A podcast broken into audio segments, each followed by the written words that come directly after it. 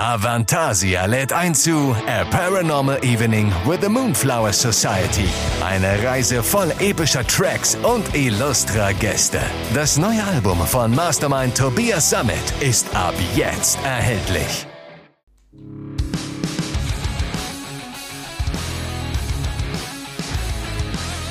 Maximum Metal, der Metal Hammer Podcast.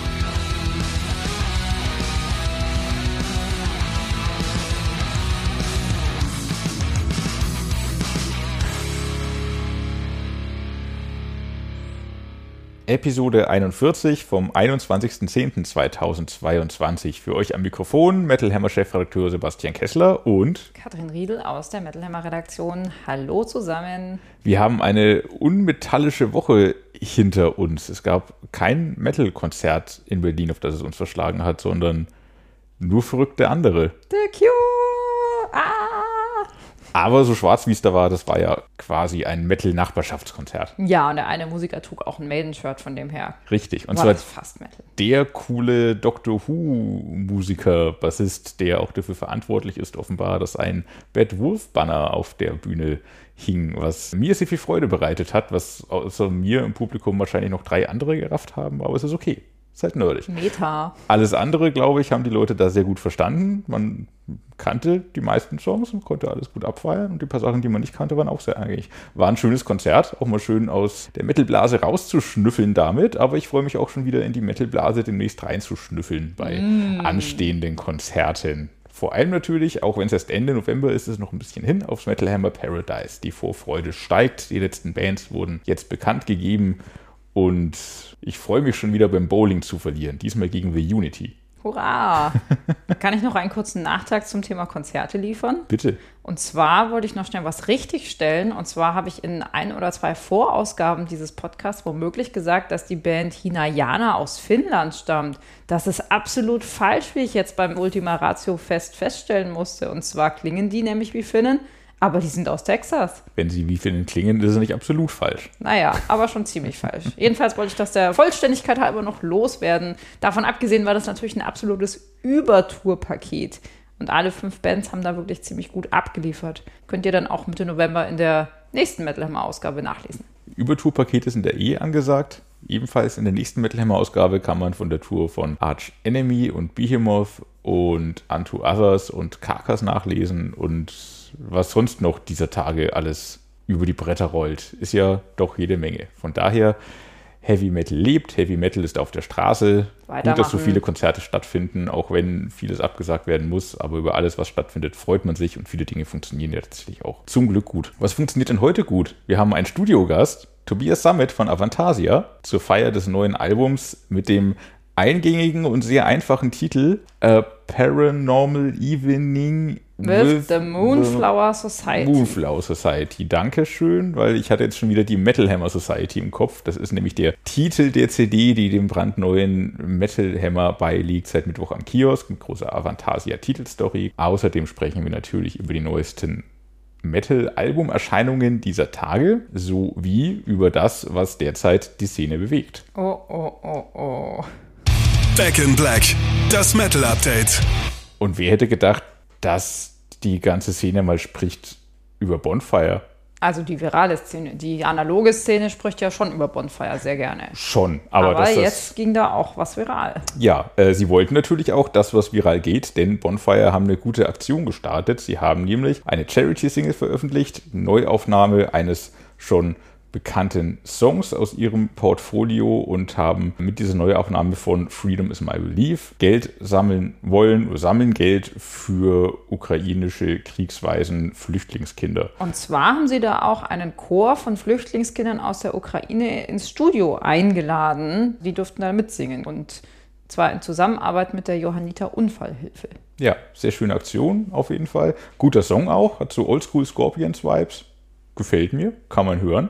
Gute Sache, die leider ein bisschen überschattet wird von dem, was danach kam. Der Song wurde nämlich veröffentlicht, zusammen mit einem erklärenden Statement der Band, woraufhin Sänger Alex Stahl sein erklärendes Statement veröffentlicht hat, nämlich, dass er aussteigt aus der Band, weil Absprachen nicht eingehalten wurden, nämlich sich im Rahmen dieses Videos, dieses Songs, dieser Aktion nicht politisch zu äußern. Er ist allerdings der Auffassung, dass das gebrochen wurde, diese Vereinbarung, und sieht sich darum gezwungen, weil kein Vertrauensverhältnis mehr da sei, auszusteigen. Nun darf man sich fragen, wo diese Vereinbarung gebrochen wurde und wo sich auf eine Kriegsseite geschlagen wurde. Wenn man das Statement der Band liest, geht es um die Kinder, die ihre Eltern verloren haben, die fliehen mussten wegen des russischen Angriffskriegs. Viel mehr steht dazu nicht da.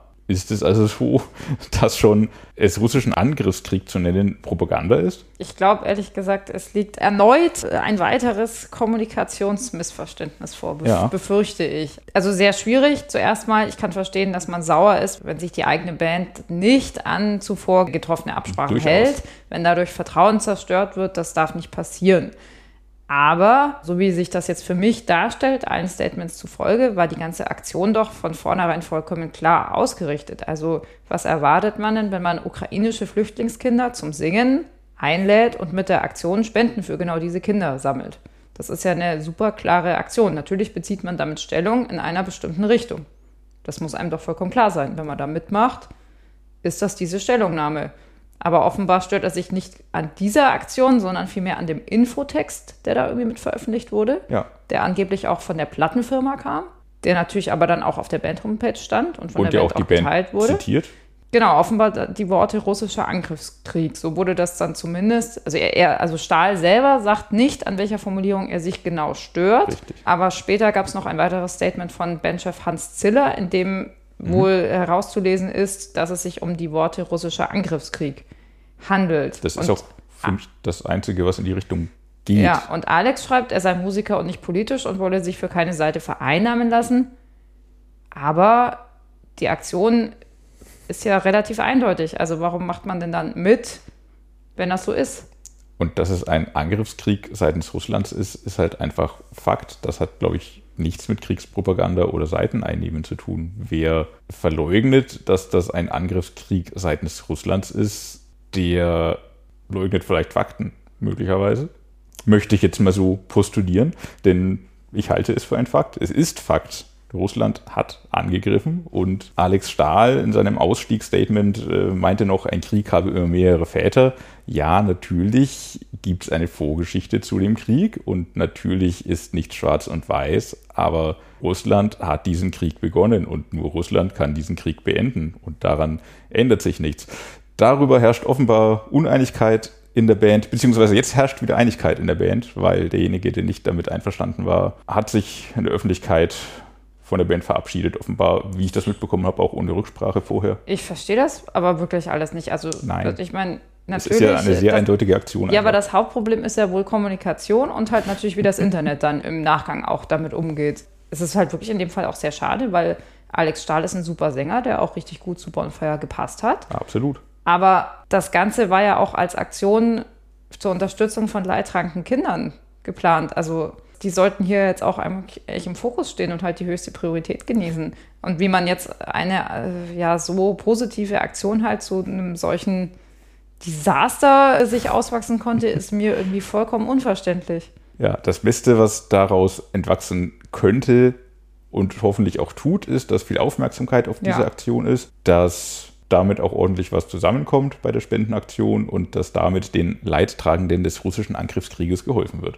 Wir packen den Song auf jeden Fall in unsere Metal Hammer Podcast Spotify Playlist, die ihr auf Spotify unter diesem schönen Namen findet, aber die auch unter dieser Episode verlinkt ist. Und wir werden da natürlich auch alle möglichen anderen Songs reinpacken von Alben, über die wir im Lauf der nächsten Minuten sprechen werden. Steel meets Steel. Neue Alben im Härtetest. Jetzt wird es kurz ein bisschen kompliziert. Bereits in der vorherigen Podcast-Episode 40 hatten wir ein großes Interview mit Basti Basti von Kaichon zum neuen Album Eternia. Dieses erscheint aber jetzt erst nächste Woche am 28.10. Wir sprechen aber heute darüber. Und zwar ist es ein sehr schönes Album, wie ihr natürlich alle schon wisst, wenn ihr die vorherige Episode gehört habt. Calchon im 20. Bandjahr. Es ist kein explizites Jubiläumsalbum. Trotzdem wagt es viele Rückgriffe auf die Historie. Am offensichtlichsten mit den vielen Masters of the Universe, Schrägstrich He-Man-Referenzen schon im Titel, aber auch im Song Scareglow, gefolgt von einem Nachfolger zu dem Song Lorelei, der auf der Fauler Zauber Dunkelherz EP 2007 schon drauf war. Das sind aber die offensichtlichsten Referenzen. Sowas haben Calchon aber auch schon immer gemacht. Das ist also jetzt nicht unbedingt wegen des Jubiläums. Es zeigt einfach, wie Kaichon im Jahr 2022 klingen. Nämlich deutschsprachiger Metalcore ohne Peinlichkeiten, sondern mit poetischen, zum Denken anregenden Texten, mit Punk-Attitüde, knackig hart, aber ultra melodisch, bewegend emotional, ohne wie Metalcore-Bands manchmal diese Falle tappen, Copy and Paste, Hart- und Zart-Songaufbau immer wieder gleichförmig rüberzubringen. Und Hits, Hits, Hits Sternenstaub ist so einer, Scareglow ist so einer, der ist die Mischung aus hart und melodisch für mich perfekt. Sie haben richtig harte Songs drauf, wie Tor des Todes. In zwei Minuten wird einfach alles abgerissen. Manchmal wird es auch psychotisch und albtraumhaft, wie im Song Guillotine oder Hexenhaus. Stilistisch und emotional sehr breites Bild, das da abgegeben wird. Zugleich ist Eternia nicht so geradeaus in die Fresse wie andere Alben von Kaichon, Wir sind Angst zum Beispiel, sondern wahrscheinlich ein bisschen dem Weltwandel geschuldet, doch ein bisschen melancholischer. Aber es zeigt auf jeden Fall, dass die Band immer noch weiß, was sie will, dass sie nach vorne will, was zu sagen hat und sich musikalisch auch weiterentwickelt, Dinge traut und jetzt vielleicht mehr zu sich gefunden hat denn je. Ich sehe sie immer so ein bisschen zwiegespalten, muss ich sagen. Also auf der einen Seite, ja, mag ich auch ihre ehrliche und meist ja auch irgendwie sehr berührende Emotionalität und äh, diese dahinterstehende Poesie. Manchmal klingt aber einiges auch so ein bisschen nach Teenager. Total. aber Eternia gefällt mir doch ziemlich gut, auch wenn ich jetzt nicht alle beziehungsweise gar keine äh, He-Man und sonstigen Anspielungen verstehe. Es funktioniert auch ohne ganz gut. Ja, wer natürlich in seinen Songs große deutsche Dichter wie Heinrich Heine zitiert, der hat mhm. fast schon gewonnen bei mir, auch wenn das ja wohl nur in Anführungsstrichen eine Neuauflage von einem bereits älteren Song ist, wie du sagtest. Eine Fortsetzung, keine Neuauflage, sondern es ist Teil 2 ah ja, okay. von Lorelei. Ja, in jedem Fall, ja, Metalcore mit Eiern, Hirn und Herz. Oh, schön. Der, ja, der quasi, ja, oder der sich zumindest in meinen Augen schon vom Einheitsbrei vieler Genre-Kollegen irgendwie absetzt und auch immer ein bisschen was Eigenes beinhaltet. Vielleicht macht das auch Bastis Gesang aus in Kombination mit diesen doch sehr eigenen, eigenwilligen Texten. Vielleicht auch diese bisschen, diese, diese Schlagseite in Richtung Post-Hardcore. Mhm. Weiß ich nicht so genau, aber in jedem Fall ein gutes Album. Kaikon-Fans wird das bestimmt gefallen. Auf jeden Fall. Und ich glaube, es ist für jeden Fan harte Musik was dabei. Und jeder kann sich da was rausziehen und einen Favoriten entdecken.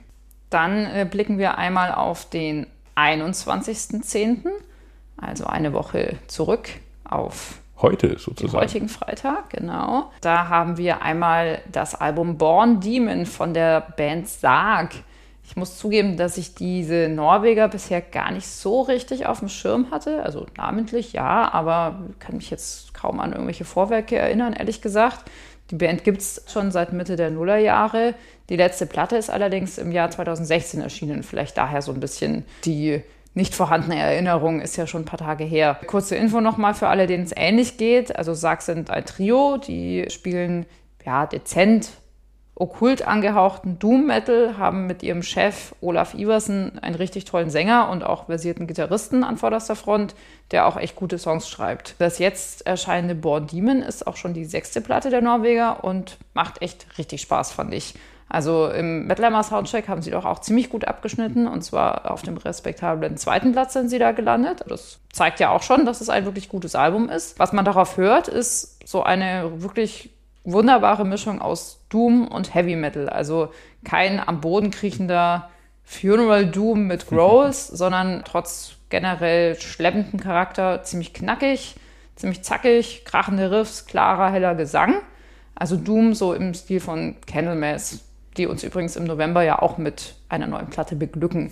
Und äh, das Album geht erstmal mit zwei ganz ordentlich schnellen Nummern los, die einen schön ins Album reinziehen. Also in Sachen Dramaturgie auch alles richtig gemacht. Weiter hinten gibt es dann noch einen weiteren Song namens Salvation Damnation, der auch nochmal die Zügel anzieht. Und gesanglich liegt da unter anderem der Titeltrack ziemlich weit vorne. Da zeigt der Iverson richtig toll, was in ihm steckt und auch wie hoch er singen kann. Das ist schon sehr respektabel, finde ich. In Black Cross on the Moon und fühlte ich mich fast ein bisschen an Ozzy's Black Sabbath erinnert, muss ich auch sagen. Was vermutlich auch an der stimmlichen Nähe liegt. Und Spannend, dass du so ganz andere Referenzen rausgehört hast als ich. ha, was hast du denn rausgehört? Ich musste ganz viel an Ghost denken. Ich dachte mir, bei einigen Songs, unter anderem beim Titelsong, aber auch beim Opener Fall into the Fire, wenn das ein bisschen anders arrangiert wäre, anderer Gesang natürlich, weil bei Ghost ist der Gesang viel höher, könnte das echt guter Ghost-Song, vielleicht nicht von den letzten beiden Platten, aber so aus der, aus der mittleren Bandphase, wenn man das so sagen kann. Das, das hatte ich ganz vieles Referenz an Candlemas, habe ich gar nicht so viel gedacht. Aber dass es sich ja. Ghost auf Und Candlemass beziehen, äh, ist das ja naheliegend dann. Klar, äh, mir ist übrigens auch noch bei dem Song Hexedanz Song auf Norwegisch. Mhm. äh, ist mir auch noch Quälertag als Referenz eingefallen tatsächlich. Das hat jetzt vielleicht musikalisch nicht so viel damit zu tun. Wahrscheinlich ist es einfach halt dieses, dieses, diese norwegische Klangfarbe, Sprachmelodie Sprache, ja. einfach. Sprachenmelodie, Toll. ja, das war das Wort, das ich auch gesucht habe. Ja, dann gibt es noch ein paar Einsprecher und so andere atmosphärische Schnipsel, aber auch davon abgesehen haben Sarg es wirklich absolut drauf, da so eine richtig packende und dichte Atmosphäre zu kreieren, die dann auch über das gesamte Werk hinweg wirklich stimmig und ja, fast schon regelrecht beseelt wirkt. Das sorgt dann in jedem Fall auch dafür, dass man halt nicht nur dabei bleibt, sondern auch wirklich mehr davon möchte. Ja, gefällt mir wirklich sehr gut, das Album. Ja, Gruselfilm, Friedhofsatmosphäre, gerade im Song Descendants of the Devil hatte ich mir noch notiert beim Hören. Nicht, nicht jeder Song ist unbedingt ein Superhit, aber viele sind dabei und es macht von vorne bis hinten Spaß, durchaus unterhaltsam. Und wo du auch schon am Anfang meintest, die Band nicht auf dem Schirm gehabt, immer wenn die Band wieder aufploppt, bin ich überrascht, weil ich sie immer in die Black Metal-Ecke stelle. Ich weiß nicht, ob es am Bandnamen, einem norwegisch klingenden oder an den Cover-Artworks, das ist ja auch wieder ziemlich dämonisch liegt. Aber bin dann immer wieder überrascht, dass es doch sehr melodisch vor sich hin rockt in seiner Dämonischheit. Macht Spaß. Ja, sehr Fall. gelungen. Macht mehr Spaß als das neue Album der Architects, The Classic Symptoms of a Broken Spirit. Erscheint ebenfalls heute und packt mich irgendwie nicht so richtig. Und es fällt mir schwer, in Worte zu fassen, warum, weil es ist eigentlich voll okay, was sie machen, wenn man da objektiv rangeht. Stilistisch ist es so ein bisschen der Bring Me the Horizon Weg, den sie gehen. Nämlich es wird immer melodischer, immer elektronischer. Aus der krachigen Metalcore-Band ist eine, ja, fast radiotaugliche, zumindest Rockradio-taugliche, für die großen Hallen kompatible Band geworden, was völlig okay ist. Auch ein bisschen der Weg, den Parkway Drive gegangen sind. Ich finde den Bruch bei den Architects aber noch krasser als zum Beispiel bei Parkway Drive, weil es tatsächlich sehr melodisch und sehr elektronisch wurde. Und mir die emotionale Wucht vor allem fehlt von Krass. älteren Alben Das wie ja All Our. Gods Have Abandoned Us und Lost Forever, Lost Together. Es ist lustig, dass du das sagst, das hatte ich mir nämlich auch notiert. Immer denken wir das Gleiche. Es ist so langweilig für den Hörer da draußen. Das ist aber auch total absurd, weil eigentlich ja genau Architects eine Band ist, die immer dieses Emotionale in den Vordergrund gestellt hat und natürlich aufgrund der tragischen Bandgeschichte auch absolut kann. ja, das hat immer sehr authentisch gemacht, die Emotionalität und das Zerbrechliche, den Krebstod eines Bandmitglieds und Bruders eines Bandmitglieds. Und das fehlt irgendwie. Es ist trotzdem natürlich emotional und tragisch und hymnisch und da sind auch echt gute Songs dabei, wie Doomscrawling, wie der echt auch etwas heftiger riffende When We Were Young oder auch dieses langsam kriechende Burn Down My House. Das sind echt gute Nummern, aber es ist auch irgendwie alles austauschbar und gefällig. Es packt mich leider nicht, obwohl es echt gut gemacht ist und das ist schade. Ich fand noch ganz interessant, dass sie sich ja auch so ein bisschen von dieser Metalcore-Schablone lösen. Also man hört hier hauptsächlich Klagesang statt diesem typischen Wechsel zwischen hart und zart, den du ja auch schon angesprochen hattest. Ich fand auch ein paar überraschende Klänge stecken noch drin. Also Teargas, When We Were Young, All the Love in the World, da, da klingen die Riffs teilweise nach Rammstein. Wobei sich natürlich der Vergleich insgesamt da absolut irgendwie verbietet natürlich. Aber ja, ein paar andere Songs, so, Spit the Bone, sind irgendwie so ganz eingängig mit Schunkler. über weite Strecken läuft das auch okay rein, finde ich. Aber wie gesagt, da Aber halt auch passiert wieder raus. irgendwie zu wenig. Ja, also ich, ich habe ein bisschen die Vermutung, dass diese empfundene mangelnde Emotionalität, die wir ja offenbar beide sehen, dass das vielleicht so ein bisschen an diesem dahinfließenden liegt und vielleicht auch ein bisschen an diesen Elektroanteilen. Also dadurch wirkt es halt ein bisschen kühler. Und es brüllt halt Wirklich? nicht ständig jemand seine Gefühle brutal raus. Vielleicht liegt es leider dann auch daran. An sich ist das ja eine Entwicklung, die mir total entgegenkommt, wenn es ein bisschen melodischer, eingängiger, auch mehr elektronischer wirkt. Ich habe da nicht prinzipiell was dagegen, aber hier zündet es für mich nicht. Vielleicht ist es aber genau das. Vielleicht ist es einfach zu distanziert kühl durch das Elektronische. Ich muss aber auch sagen, dass ich jetzt auch nie der Super-Fan der Band war. Also ich habe die mal interviewt, das war tatsächlich auch noch vor dem Krebstod von Tom, äh, zu Lost Forever, Lost Together damals. Aber so ein richtiger Superfan war ich nie.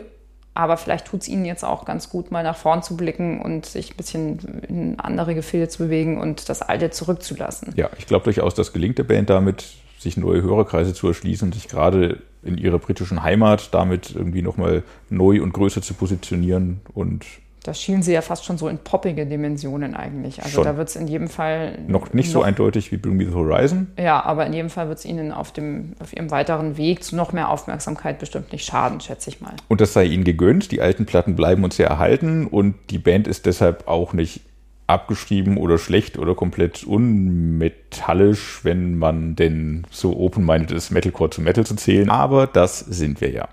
Dann kommen wir auch schon zu etwas klassischerem und emotionalerem, wenn man das so sagen kann. Und zwar zu Avantasia, unseren aktuellen Titelhelden. Zunächst möchte ich mal vorausschicken, dass ich ja die letzten beiden Alben wirklich großartig fand und meine Erwartungen dahingehend doch ziemlich hoch waren. Und da muss ich schon mal sagen, ganz an diese Überwerke reicht das neunte Album in meinen Augen nicht ran, aber es ist trotzdem ein sehr schönes, stimmungsvolles Avantasia-Album mit vielen tollen Songs geworden. Bombastischer, symphonisch angehauchter Power Metal mit einer Vielzahl von Einflüssen und Stimmen. Eine echte Metal-Oper eben. Besonders auffällig sind erstmal die Stücke mit den beiden neuen Gästen, die man halt im Avantasia-Kosmos so jetzt noch nicht gehört hat, beziehungsweise nicht auf Platte, weil live ist Ralf Schepers ja nun schon in Erscheinung getreten, auf dem Wacken Open Air zum Beispiel. Ja, der Das ist ein sehr, sehr guter Ersatz für Michael Kiske. Genau, man, man darf vielleicht gar nicht Ersatz sagen. Nicht Ersatz, nein, er ist sehr, sehr guter Einspringer, ist sehr, sehr guter. Er hat es gut gemacht. Ja, er hat sehr gut, er hat seine Rolle sehr gut ausgefüllt. Und auf dem Album gibt es jetzt den Song The Wicked Rule the Night mit Ralf Schepers von Primal 4. Das ist eine doch ziemlich priestige Nummer, die auch richtig fett abliefert und Schepers natürlich auch, also ein richtig guter Song. Dann ist da noch Flor Jansen von Nightwish, die in zwei Stücken zu hören ist, Kill the Pain Away und Misplaced Among the Angels, das mir persönlich, glaube ich, ein bisschen besser gefällt tatsächlich. Ja, natürlich freue ich mich aber auch über den Auftritt von Halloween-Sänger Michi Kiske in The Inmost Light, später nochmal in Arabeske auch, das sowieso eine ganz eigene Rolle spielt. Das ist irgendwie so ein musikalisch sehr vielfältiger Epos geworden, das so ein bisschen wie eine Reise durch verschiedene Zeitalter und Stile. Meine Lieblingslieder von der Platte sind aber irgendwie so in der Mitte angesiedelt und zwar dann gleich hintereinander. Einmal I Tame the Storm mit Jörn Lande, das ist so ziemlich hymnisch. Außerdem das sehr epische Paperplane mit Ronnie Atkins und ich glaube auch der Titeltrack mit Bob Catley, der gefällt mir auch sehr gut. Und das spiegelt so ein bisschen dieses typische Avantasia-Gefühl wieder, also das schöne, gemeinschaftliche, positive, irgendwie so ein bisschen märchenhafte, das Ja, auch sich halt eben auch mystisch. in der sehr herzlichen Musik ausdrückt. Und ja, ich verstehe jede Person, der das so kitschig ist. Mich persönlich spricht das aber irgendwie auf so einer sehr emotionalen Ebene an. Und ich bin auch wirklich froh, dass es diese positive und verträumte Ausprägung von Metal gibt. Und ich glaube, das geht auch gar nicht mal so wenigen Metallern so, oder? Ich bin ja bei Kitsch sowieso immer schnell, schnell zu fangen, wenn er denn irgendwie ehrlich ist und nicht Plastik-Kitsch ist. Und das ist bei Avantasia für meine Ohren, in meinen Ohren nicht der Fall. Ich finde das immer alles sehr herzlich, sehr ergreifend, sehr mitreißend. Und ja, auch hier wieder, du hast schon gemeint, Ghostlights und Moonglow haben dir ein Stück besser gefallen. Ich kann das nachvollziehen, wenn auch nicht für mich bestätigen. Ich habe einfach bei A Paranormal Evening with the Moonflower Society ein bisschen länger gebraucht, um reinzukommen. Ich glaube nämlich, das Album ist einfach detaillierter, kleinteiliger, hat damit so ein bisschen einen eigenen Dreh. Gerade Moonglow war ja mit diesem viktorianisch mystischem, doch sehr, sehr, sehr theaterhaft zugänglich. Das hier ist ein bisschen verschlossener, glaube ich. Aber es macht total Spaß, es für sich zu entdecken und hat ja trotzdem seine Hits. Du hast schon erwähnt, The Wicked Rule the Night, I Tame the Storm, was glaube ich, gerade auch die Songs sind, die komplett im Gegenteil zu diesem eigentlich kleinteiligen, verschachtelten, etwas verschlossenen mich an alte Edguy erinnert haben, auch noch. Hm. Von daher finde ich es ganz spannend, dass Avantasia hier so aufmachen. In einerseits ein bisschen nicht so zugänglich, andererseits alte Edguy, wir holen euch voll ab mit schnellen Power-Metal-Songs finde diesen Spagat sehr schön und sehr gelungen. Gleichzeitig mit Scars, aber auch Nummern, die sehr verletzlich, intim fast schon klingen. Macht sehr viel Freude wieder, sich in dem Album zu verlieren. Und ich glaube, nicht nur ein Album für einen paranormalen Abend. So, so. Spannend finde ich übrigens auch immer die Diskussion darüber, wie man denn gleichzeitig Amantasia und Behemoth mögen kann. Das ist irgendwie ungefähr so, als würde einen jemand fragen, wie, wie, es denn möglich ist, gleichzeitig Orangen und Avocados zu essen. Aber über die Obstvergleiche habe ich mir wirklich sehr viel Gedanken gemacht. Von dem her, das ist nicht einfach nur so dahingesagt. Denkt darüber nach. Ein paar Eindrücke vom neuen Avantasia-Album haben wir jetzt schon mit euch geteilt. Ich habe außerdem mit Tobias Summit selbst gesprochen. Und wer sich zur Musik und der Geschichte des Werks ein bisschen weiterbilden will und zudem vielleicht noch einen kleinen Schlagabtausch zwischen Tobi und Michi Kiske sowie Eindrücke von Ralf Schepers lesen möchte, findet all das in der Titelstory im brandneuen Metal Hammer seit diesem Mittwoch am Kiosk. Und einen Ausschnitt aus dem Gespräch mit Tobi hören wir jetzt auch. Da geht es um das Thema Gäste und auch um die Langlebigkeit von Avantasia und Tobis Gedanken dazu. Don't Talk to Strangers, das Metal Hammer Podcast Interview. Dann gibt es ja natürlich die gewohnten Stimmen, oder was heißt gewohnt, aber die, die man von Avantasia schon kennt. Dann gibt es aber auch noch zwei neue Gäste diesmal. Einmal Flor Jansen von Nightwish und einmal Ralf Schepers von Travel 4. Warum erschien dir denn eine Zusammenarbeit mit diesen beiden reizvoll oder spannend? Also bei Flor wusste ich, dass sie super singt, das wusste ich bei Ralf auch. Ja, natürlich. Flor, ähm, wusste ich erstens mal, ich, ich kenne Flor schon länger, wir sind aus dem gleichen Dunstkreis von dem, von dem, von dem Studio da. Sie hat auch früher mit After Forever irgendwie mit Sascha schon immer gearbeitet. Also wir waren irgendwie immer im gleichen Dunstkreis, ohne uns jetzt da irgendwie häufig oder im Studio zu begegnen. Sascha war Riesenfan schon immer von Floor. Ich wusste, dass sie tierisch singt, dass sie unheimlich abwechslungsreich singt, dass sie das Beste ist, was Nightwish hätte passieren können. Mhm. Ja, und Sascha, Sascha wusste das aus technischer Sicht im Studio, sagte, sie ist eine unglaubliche Sängerin im Studio. Deshalb war das eigentlich überfällig. Ich weiß nicht, warum ich den Gedanken noch nie hatte. Ich habe sie einfach gefragt und sie hat sofort gesagt, ja, mache ich, ohne dass sie den Song gehört hatte. Das fand ich sehr nett. also da war ein Vertrauensvorschuss da offensichtlich. Sie war offensichtlich davon überzeugt, dass das nicht völlig in die Hose gehen würde. Und da habe ich ihr mit Place Among the Angels geschickt, weil ich diesen Song für geeignet hielt. Und da meinte sie, ja, das könnte sein, dass der von der Tonlage her, von der Stimmlage her fast ein bisschen zu tief für mich ist. Ich kann den singen, aber irgendwie so, also sie war da ganz ehrlich und hat gesagt, na, vielleicht hast du auch noch was anderes. Ja. Hatte ich jetzt in dem Moment nicht, aber ich fand auch diese Begeisterung, mit der sie irgendwie gesagt hat, ja klar, habe ich voll Bock drauf, mache ich gleich am Anfang. Das hat mich so inspiriert, dass ich gesagt habe, Floyd schreibt den perfekten Song irgendwie auf den Leib und habe dann irgendwie äh, innerhalb von äh, ganz kurzer Zeit, also innerhalb von zwei, drei Tagen hatten wir das Ding äh, äh, äh, als Demo komplett fertig. Habe ich ihr dann aus dem Nichts irgendwie Kill the Pain Away geschrieben. Was ich eigentlich gar nicht mache, ich bin nicht so ein Auftragskomponist, der wenn jetzt die Plattenfirma käme und würde sagen, schreib uns mal einen Song, der so klingt wie das und dies und jenes. Du hast drei Tage, das würde ich in drei Monaten nicht schreiben, weil eigentlich ist mir diese Arbeitsweise zuwider.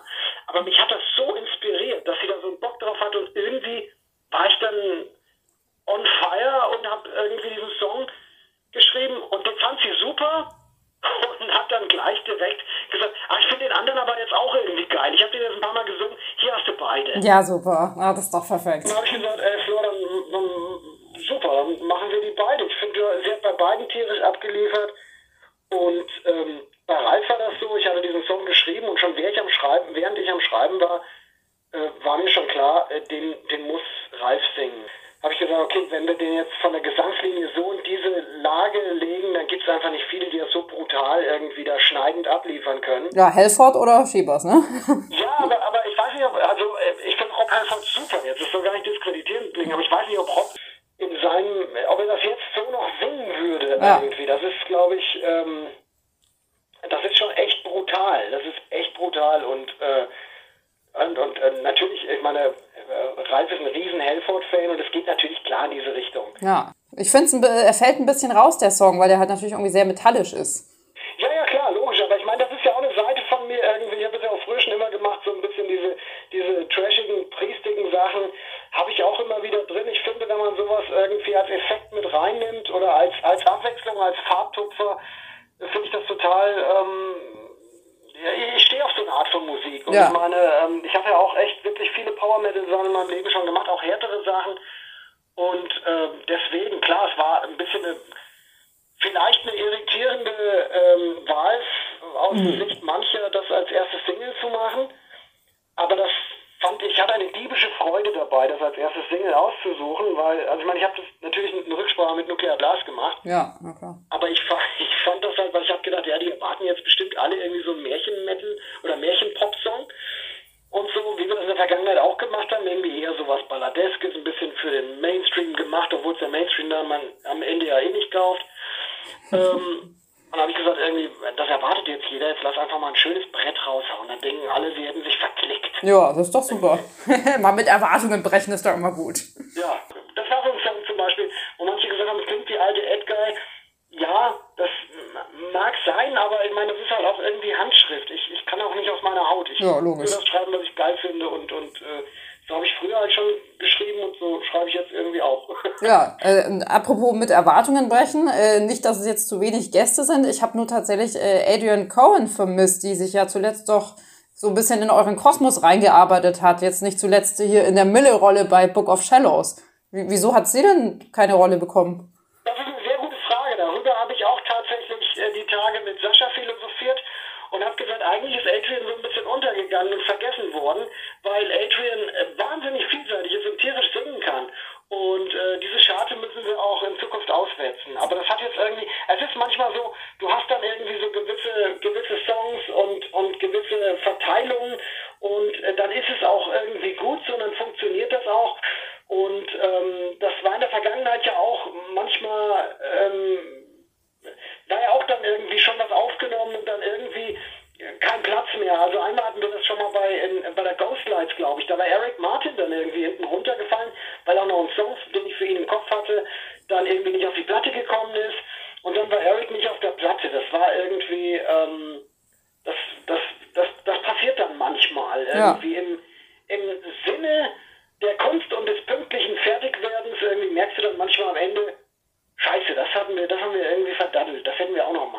Das kenne ich. Das ist bei uns auch so. ja, das passiert, das passiert halt einfach mal irgendwie auch.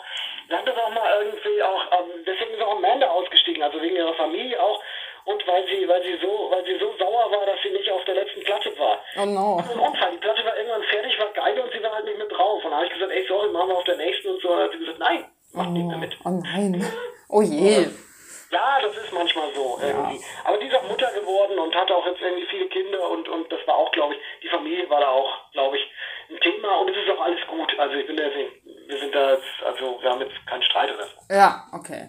Siehst du dich denn künftig vielleicht auch in der Verantwortung, neue Talente zu entdecken bzw. halt zu fördern, dadurch, dass sie dann vielleicht auf deinen Platten auch singen?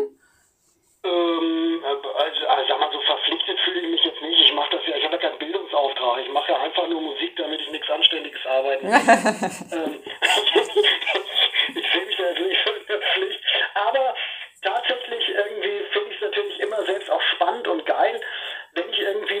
junge Leute entdecke, die richtig was auf dem Kasten haben und richtig, richtig geil äh, äh singen oder spielen oder geile Songs machen irgendwie. Bands wie Supernova Plasma Jets, die ich zufällig auf dem Tisch irgendwie hatte, mhm. wo ich gesagt habe, ey, was für eine Band, was für eine Raketenband, das ist ja der Oberhammer. Oder solche Bands wie Heat und so. Und da gibt es schon echt geile Sachen irgendwie auch mit jüngeren Leuten. Ähm, also wir sind nicht die letzte Generation an brauchbaren Musikern. Ich glaube, es kommt immer wieder was Interessantes nach.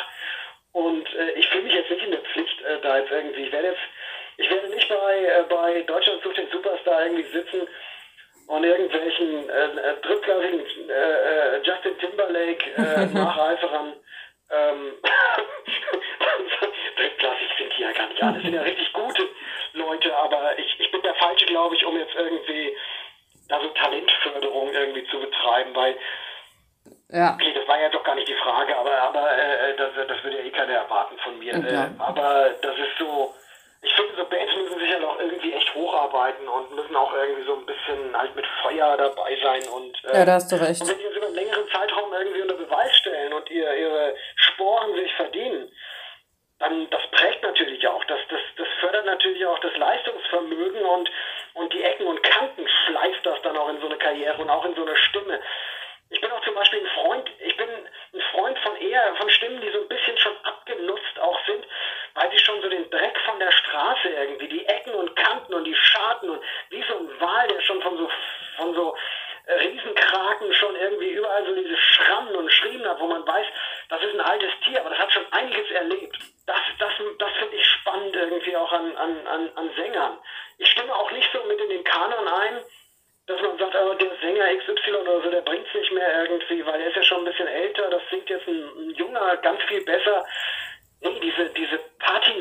diese, diese Geschichte, die da dran ist, die ist natürlich auch ganz wichtig. Und das können ja junge Sänger oft noch gar nicht haben, wobei die natürlich zum Teil dann wirklich einfach völlig unverbrauchte, unschuldige Stimmen haben, was, was auch irgendwie geil sein kann. Ja, ich weiß nicht mehr genau, was deine Frage war, aber dieser Exkurs hat mir Spaß gemacht. Ist in jedem Fall eine gute Antwort.